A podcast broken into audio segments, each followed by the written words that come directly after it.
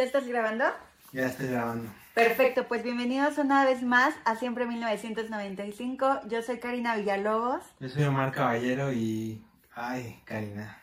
Hoy traemos un tema bastante Diferente. diferente a comparación de lo que De hemos estado hablando, ¿no? En capítulos anteriores. Tenemos un, un tema un poquito más íntimo, más emocional. Emocionante. Pero dime, dime, ¿qué? A ver, amigo, yo te quiero hacer una pregunta. dímelo. ¿Para ti qué es o qué significa la muerte? Englobar, englóbalo completamente. en si crees que hay algo después de la vida. si La nada, güey. Ok, Para mí es la nada, o sea, suena muy fatalista y pues no sé, yo creo que siempre veo las cosas muy pesimistas, pero para mí la muerte es el fin, güey, o sea, no, para mí no existe nada, o sea, terminas como de pasar toda esta onda eléctrica en tu cerebro, dejas de escuchar, de, de sa- de saborear, de ver, de oír y todo, y ya, o sea, es la nada, es un negro infinito. No creo en el alma, no creo en el más allá, no creo en el infierno, no creo en el cielo, no creo en nada. Está muy triste, güey, porque si te pones a... No, pero si te pones a pensarlo, de repente como mis motivaciones están más enfocadas al hecho de que tengo que hacer algo aquí, ahora. Y de repente cuando me dan estas ondas como sensibles o emocionales, como dices tú, siento que a mí me cuesta a veces más trabajo que a otras personas el ver las cosas como tan chido, porque de repente a mí cuando me da eh, ese sentimiento de que me voy a morir, que, al- que en un principio puede ser un gran detonante para hacer grandes cosas en tu vida, Claro. porque te vas a morir, ¿no? Es como, no te vas a morir ahorita, o tal vez sí. Entonces, eso como que me ayuda mucho a ver las cosas como de ya, necesito activarme, necesito hacer, necesito, no sé, hacer muchas cosas. Pero también cuando me da el bajón de que, por ejemplo, ahorita en la pandemia, de que tienes una limitante que no es tu culpa, Sí, te- me vuelvo como muy, muy depresivo. O sea, de verdad es como, pues ya, ya me quiero morir y sé que ya no voy a, no va a pasar nada y que fue intrascendente y que de repente pues no va a suceder algo más. Y eso se, también como que me da, me, me causa una ansiedad. Entonces eso también como peligroso y al querer yo salir de eso, pues no me es tan fácil, ¿sabes? Como de repente Claro. mucha gente dice, no, es que no veas la muerte así, ve a, ve a Dios enfrente de tu vida y, y para mí no, no es tan fácil, o sea, no es tan sencillo como decir, ah, sí, ya creo, y, y Dios me va a sacar de esta, o sea, la verdad es que no, no, no, nunca he sido así, ¿Realmente crees en un Dios? no. Creo Es que que- también eso es bien difícil. Sí, exacto. Creo que es. Digo, creo que. Y esto es sin, sin ninguna finalidad de ofender a quien quiera que nos esté viendo. Digo, al final del día, yo sí creo en él. Digo, por, por educación, de, de que me la han inculcado toda la vida. Pero en muchas partes de mi vida sí me he preguntado el- esta cosa de decir, ¿realmente existe ese Dios del que tantos hablan y que después de que nosotros desaparezcamos de este plano, realmente va a haber la posibilidad de ir al cielo o al infierno, dependiendo de cómo te juzguen por tus actos en la tierra? Se me hace un poco irónico. O sea, creo que al final del día sí entiendo esta parte de que el bien y el mal y que los malos se van al infierno y los buenos se van al cielo, pero realmente ¿quién te dice qué tan bueno o qué tan malo eres? O sea, te- obviamente no te voy a decir, ah, un asesino serial es bueno, porque sería muy pendejo que lo dijera. Pero hablando de una persona normal que va por la vida y que como todos, como todo humano cometemos errores, al final cuando te mueres, ¿cómo es posible que en base a esos errores te cataloguen como bueno o como malo y que sea la decisión correcta de mandarte al cielo o mandarte al infierno? Creo que es muy irónica esa parte. Es que es, es- es muy complicado hablar de esto porque la categoría en la que podemos caer en cuanto a si eres bueno o eres malo re- recae completamente en la sociedad y, y realmente sobrecae en, en muchas religiones en el sumo sacerdote, en el padre o en esas figuras de poder, bueno, no de poder, de jerarquía en cada religión. Sí. Entonces es muy complicado como estar todo el tiempo bajo una bajo muchos estrupos, sí, pues como decirlo también como paradigmas, por así decirlo, de lo que dicta la sociedad. Pero sin embargo, mira, yo, o sea, te digo, yo no, no puedo creer nada, eso, y eso me molesta de repente porque incluso en cosas como el karma, tampoco creo. O sea, yo he conocido a lo largo de mi corta vida, por así decirlo, mucha gente muy buena que le va muy mal y mucha gente muy mala que le va cabrón, increíble. Entonces, para mí sí como esas ondas místicas de que las cosas te van a pasar por tus acciones, no las creo. En, en dado caso, en algún sentido, podría creer en un Dios, pero si creo en Dios es más bien el hecho de que no está en este plano. O sea, lo que nosotros llamamos Dios no es eso, sino es nuestra forma irracional de llamarle a aquello que no podemos comprender. Y creo que como humanos o como esta cultura que manejamos, por supuesto estamos hablando de la cultura mexicana, ¿no? O sea, que, que creo que es una de las culturas más religiosas y más enfocadas a esta parte de a alguien le tienes que rezar, sea un santo, sea la Virgen, sea a Dios, a Jesús, no, no sé, no sé, las millón formas que existen de, llamarle al ser, en, al ser supremo prácticamente, ¿no? Eh, pero bueno, yo te voy a dar mi punto de, vista, es muy diferente al tuyo, lo debo de admitir. Yo sí creo que después de la vida hay algo más. No creo que después de la vida haya algo más para cambiar lo que hiciste en esta vida. O sea, obviamente creo en todo este trip de la, de la reencarnación. Me encantan las cosas místicas, me encanta todo este como trip de, de hay algo más después de que te mueras. Creo que es muy lindo a veces el creerlo, el decir, bueno, pues si me muero, puede que me vaya chingón y me toque estar arriba, puede que yo a, yo a veces juego mucho con esta parte de decir, bueno, pues yo ya tengo mi lugarcito apartado allá abajito y ojalá me reciban con los brazos abiertos y me digan bienvenida. No creo que sea tan bonito. Y platicábamos hace un tiempo, o bueno, hace un ratito, de, de algo muy parecido con, con, los siete infiernos de Dante Alighieri, ¿no? Claro. O sea, que realmente creo que después de que te mueras y si realmente Dante Alighieri tiene la verdad, en su poder. creo que estaría terrible vivir esos siete infiernos. Porque pasarías por muchas cosas muy fuertes. Es que al final, pues, el, infierno de Dante, pues, es una categorización de cómo vivían la religión en esos tiempos. Al final, eh, los, los pensadores como él eran condenados a... O sea, eran, como les decían, este... Bueno, eran pecadores, vaya. Pero, por ejemplo, ahora que, que tocas ese punto, no el de Dante, sino en el que hay más allá de la muerte, estuve viendo una película que se les recomiendo, vean, de Discovery. Y, güey, si digo, y no quiero que, se, que suene a crítica lo que, lo que te voy a decir, sino si estamos o, o hay mucha gente tan segura de que existe un más allá, güey, y si realmente alguien te lo pudiera comprobar, güey, ¿no crees que desataría una ola de suicidios masivos, güey, por el hecho de decir, güey, pues si aquí estamos sufriendo por dinero, por amor, por hambre. ¿Por qué no irnos al paraíso a pasar la poca madre? Ponte uno al paraíso, simplemente a, a, ese algo más que sabes que no te afecta realmente en ti. Si en algún momento científicamente se comprobara que existe ese algo más, güey, estaría tan cabrón, güey, que el dinero perdería completamente su valor, güey. Sí, claro, totalmente. O sea, muchas cosas se irían al carajo, güey. Incluso las mismas religiones sí, se irían a la fregada, porque es como alguien que, que, va o viene o que nos pudiera contar científicamente qué hay más allá, güey, es muy preocupante que exista ese pensamiento. Por ejemplo, si a mí me lo dijeras, me, me causaría más paranoia. Porque a mí me generaría intriga, por ejemplo. Pero, ¿y esa intriga no crees que mucha gente se le vuelva como un quiero ir?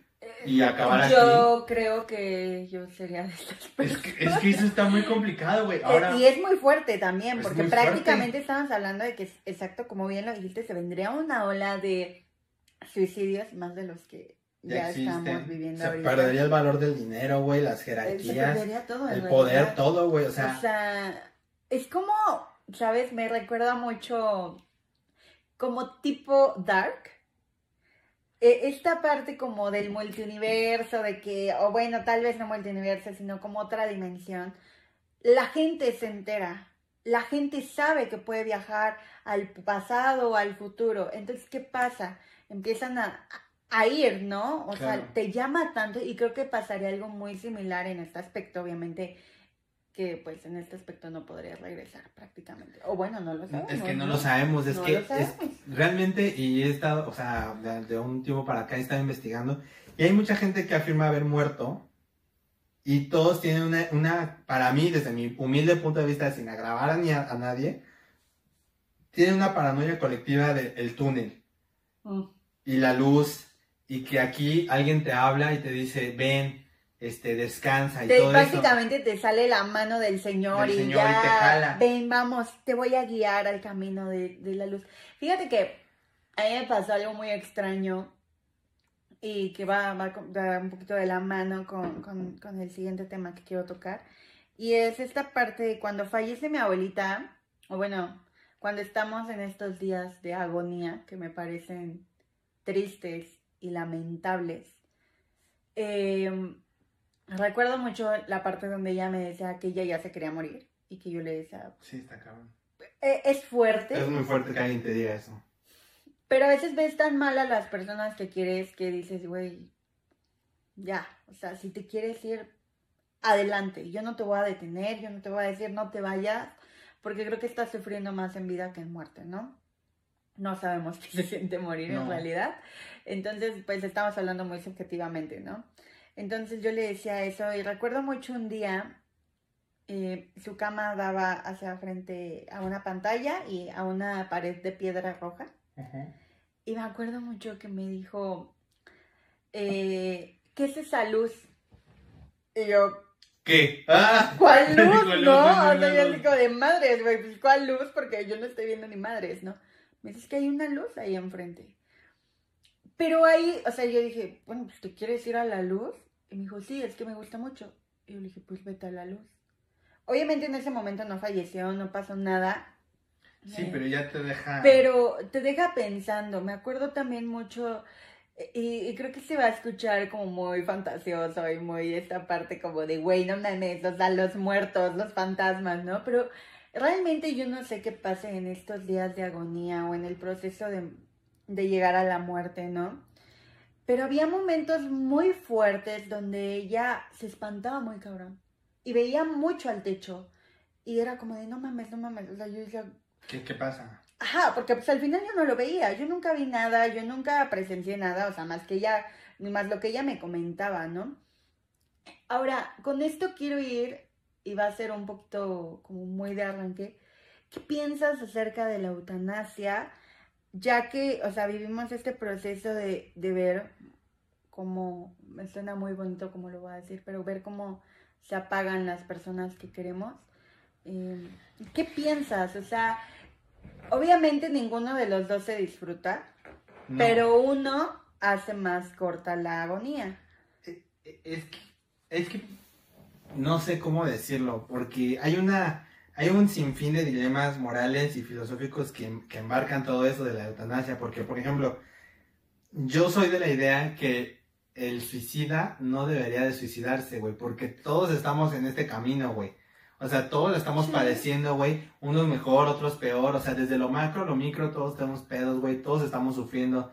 Todos tenemos un pedo en la mente horrible, güey. Porque de verdad, cada, cada persona es un mundo, güey. Sí, totalmente. Pero a lo que voy es que con la muerte siempre se desembocan más cosas que uno no puede manejar hasta cierto punto. Porque al final del día, y esto es como una crítica directa a la, crianza mexicana, nunca se nos habla como tal de la muerte, güey. Se nos habla hasta un punto bien avanzado y no se nos hace con el Día de Muertos, que para mí, para mí, para mí, eh, desde mi punto de vista, se me hace un poco hipócrita intentar querer disfrazar la muerte con la venida de, de los muertos, porque al final del día, a mí, en lo- también en lo muy personal, a mí Coco se me hace una mamada. ¿sí? Con la venida de, de los muertos, porque al final del día, a mí, en lo- también en lo muy personal, a mí Coco se me hace una mamada.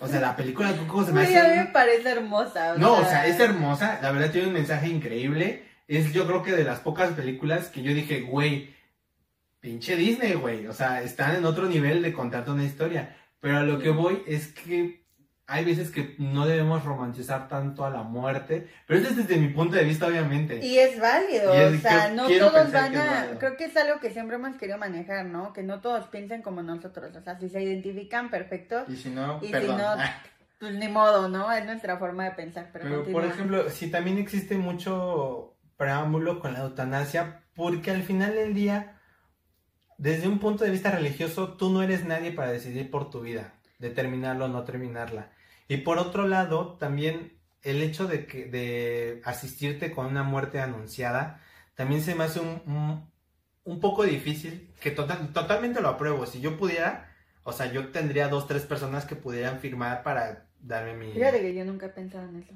Sí, güey, y en México no es legal, pero sí puedes decir como que, a ver, si como estoy dato curioso, queremos recalcar que solamente en el mundo hay cinco, hay cinco países que permiten la, eutanasia y creo que es creo que es muy lamentable, justamente es lo que comentábamos, ¿no? Lo que te decía, creo que es muy feo, digo, ya haciendo un poquito a un lado esto, pues esta parte de decir, güey, te estoy viendo morir, no es agradable. No. O sea, no, no es nadie, yo creo que en la vida nadie va a llegar y te, va a decir, güey, fue hermoso cómo se murió. O sea, es como, no, güey. Es que ahí te va, y, es, fíjate, no, no tenía todo pensado, pero por ejemplo, hay una película que se me, que me recomendaron, Me Before You, con Emilia Clarke, que es muy paralítico y que la chava que es como su enfermedad se enamora, bla, bla, bla, bla. La cosa es que este güey decide eh, terminar con su vida porque es parapléjico, o sea, no puede hacer nada porque este güey era deportista extremo, bla, bla, bla. La cosa es que ahí se romantiza demasiado la eutanasia, porque es desde un punto en el que lo, o sea, lo tengo todo, pero ya no quiero vivir. Entonces, como que no, no me va por es ahí. Es irónico, ¿no? Pero creo que creo que justamente es lo que pasa con las personas que llegan a suicidarse. Creo que muchas de las personas o muchas, pues sí, muchos de los que han tomado esta decisión, que se me hace una decisión como muy fuerte. Em, es que creo que en el suicida no. En el suicida es más arrebatada, la eutanasia debe ser más ah, pensada. Ah, bueno, o sea, sí, pero estás hablando de un suicidio. Creo que para llegar a eso necesitas mucho, pero mucho valor para agarrar y decir, estoy harto, ya no quiero esto y me mato. Pero ¿estás de acuerdo que no es justo para los demás? O sea, que... Eh, Nunca estamos va a ser justo. Pero hablando como especie, güey. O sea, eso, eso, es a lo que de repente como que me resuena mucho en la mente. Que te lo repito, yo estoy totalmente a favor de la eutanasia. El problema es qué sucede con la gente que está acá, güey. se queda, ¿no? Porque es lo que estábamos hablando hace un momento, güey. De repente, como le pasó a tu papá, era como la, la presión tan fuerte de tomar una decisión, güey. Y a mí me pasó con mi papá, güey. Que de repente, lamentablemente, y no es culpa de ningún doctor, pero de repente ya estando en un hospital, güey, te contagia todo este pedo de es que hay que salvarlo, es que hay que hacerle más cosas, es que hay que meterle más medicina. Y de repente el cuerpo ya no aguanta, cabrón. Fíjate que... No estamos hechos para eso. Que algo así pasaba igual con, mi abuela y, y todo, y que, el comentario era, pues güey, yo le decía a mi papá, ya, o sea, ya basta, ya fue suficiente. Sí, ya estuvo. Ya dio todo, porque llegó un punto en que le empezaron a poner catéteres, que, güey, o sea, yo la veía y estaba, obviamente había una retención de líquidos Horrible. desgraciada, o sea... El cuerpo se deforma, Sí, o sea, muy, muy feo. Y por supuesto, pues la ves mal, ¿no? O sea, sí te, te da tus sustitos, así que de repente estás escuchando el monitor y de repente tú te dices, verga, ¿qué, pedo? ¿Qué, hago, no? Sí, güey. Y fíjate que me, y pues, o sea, justamente yo le decía a mi papá, pues es que yo creo que ella ya sufrió lo que tenía que haber sufrido. Y creo que esa parte de decir sufrió lo que ella tenía que haber sufrido es muy... Eh, Hipotética. exacto, porque pues uno nunca sabe qué es lo que tiene que sufrir hasta que lo vive y no vamos a estar aquí para contarlo, lamentablemente, ¿no? Pero también es un pedo, güey, porque, o sea, no sé, en lo, en lo muy particular, creo que también es, o sea, el verlo desde muy afuera también es muy complicado, güey, porque, por ejemplo, a mí me tocó como hijo, güey, tomar decisiones bien horribles, güey, porque de repente ahí me decían, es que tu papá ya se le llenó un 80% de agua a los pulmones, este, hay que drenarlo con una mini cirugía de muy poco riesgo, te enferma. Y, es como, ¿qué? Güey, dame chance. Dame chance. Cinco minutos. Procesar, o, sea, ¿qué, le vas a hacer? ¿De dónde? Y a lo que voy es que de repente, eh, a veces en nuestro egoísmo y nuestro ego nos impide dar pie a decir, ¿sabes qué? No le vas a hacer nada, güey, y me lo voy a llevar a mi casa. Porque al final nadie quiere morir en una sala de hospital, güey. No. Ahora, aunque eh, tengas el la mejor atención médica, un médica sur, no sé, Sí, lo, lo que, que sea, es- está muy cabrón estar dentro de una pared 24 por 7, güey, solo, con frío, que nada más esté una persona, el- el- o sea, es, es un, un conjunto de emociones como muy tétricas, Pues güey. quizás no te sentiría, o sea, por ejemplo, yo también lo pongo en situación y digo, bueno, güey, a mí tampoco me gustaría ni morirme sola. Digo, no sé cómo me voy a morir, tampoco me interesa saberlo. Ese es otro tema. Pero esta parte de decir, güey, pues me voy a morir sola. ¿Sabes? Yo tengo. A mí me pasa algo muy raro. Yo siempre pienso mucho en la muerte. Soy una persona que siempre trae muy presente a la muerte. No sé por qué. Pero siempre la traigo muy presente. Y siempre me he preguntado qué pasaría el día que yo me muriera. Siento, y si te soy muy sincera, y no es por tirarme al drama ni nada, pero siento que nadie me lloraría y que mi funeral estaría muy solo. Eso, o sea, y a lo mejor está mal, a lo mejor es un autosabotaje. ¿Te da miedo eso? ¿Que estés solo? No, creo, ¿sabes qué sentiría? Ah, Quizás sentiría pena por mí, obviamente, el hecho de decir, verga, no están todas las personas que yo considero importantes, pero quizás está, a lo mejor, no sé si están cinco, quizás esas cinco fueron Son las reales. personas, fueron las más emblemáticas en mi vida y realmente están conmigo hasta la muerte. Y, y mira, nuevamente chocamos en idea porque, por ejemplo, para mí, yo también he pensado mucho eso, el día que yo me muera, va a haber ocho personas y te estoy exagerando. Y dos, y dos va a ser una, mi prima y otra mi mamá, güey. O sea, van a haber cinco o seis. Pero a lo que voy es que para mí eso va a ser un logro. El hecho de que la gente haya tenido el, el trasfondo de pensar de que, pues este, o sea, no, de no empatizar con tanta gente, para mí es como, pues sí, un logro. El hecho de decir que alguien no quiera ir porque le causo algo o porque le doy indiferencia, pero me tiene presente, para mí es algo bueno. O sea, el hecho de que haya menos gente en mi funeral para mí es bueno, porque de repente, si llegan 300 personas a, a comer café, para mí va a ser como, güey, algo la cagué, porque yo no soy de, de empatizar con nadie, al contrario. Sí, O sea, soy una persona, y tú, y tú lo sabes, güey, soy súper solitario. O sea, yo no soy del que manda WhatsApp todos los días, ni, ni- hay veces que ni en los cumpleaños, y no es por mala onda, pero no siempre me acuerdo. Pero de repente siento que soy de las personas que puede estar más en cuando realmente las necesitas. Claro. Pero es una bronca eso de la muerte porque incluso no sé si es- también siento que existe un medio irracional a ella, porque al final de cuenta, y, y todos lo decimos como muy atrevidamente cuando la neta no, pero es un proceso muy natural, es algo que sí va a pasar, pero la gente no quiere aceptarlo muchas veces, quiere como súper adelantarse a su tiempo para decir, es que no me quiero morir sin dejarle una casa a mis hijos, es que no me quiero morir hasta que no tenga esto en mi vida, este, un coche. Pero o creo no que sé. eso es muy relativo y muy subjetivo y, y muy cabrón, güey, porque pues ahorita podemos estar platicando, pero a lo mejor mañana salgo a la tienda y me muero. Ah, sí, Y- pero... Y nunca lo pensé y no iba pensando en, de- en decir, me tengo que morir hasta que sea estúpidamente millonaria y tenga una mansión y... Pero, por ejemplo, si tenemos tanto la, la consecuencia del efecto de que el tiempo que tenemos vivos es del más valioso, güey, ¿por qué muchas veces lo desperdiciamos, güey? ¿Por qué nos sujetamos de repente a trabajos tan esclavizantes? ¿Por qué nos esclavizamos nosotros mismos a perder el tiempo tantas horas en Netflix? ¿Por qué de repente podemos pasar tres horas en TikTok? Que apenas en la semana pasada me pasó, que de repente Te desperté emboba, ¿no? me, me, me perdí y cuando dije, ay, güey, tres horas, dije, güey, y, y literalmente mi primer momento fue, mi primer pensamiento fue, me voy a morir a la chingada mi celular. Me paré y me puse a hacer otra cosa, güey, pero ¿por qué nosotros mismos, si lo tenemos tan presente, mucha gente no quiere aceptarlo como es? Pues quizás nosotros hemos tenido un acercamiento más cabrón con la muerte, digo, no sé, o sea, por ejemplo, algo muy real y que también te quería preguntar era, ¿le tienes miedo a morirte? Porque para ser sincera, yo no. Yo tampoco. O sea, como que lo veo como de, bueno, en el momento en que me muera, creo que tenía que estar aquí el tiempo que tenía que estar, por la situación que, me haya muerto, si me morí por un ataque al corazón, si alguien me mató, si tuve un accidente, eh, por lo que sea, ¿no?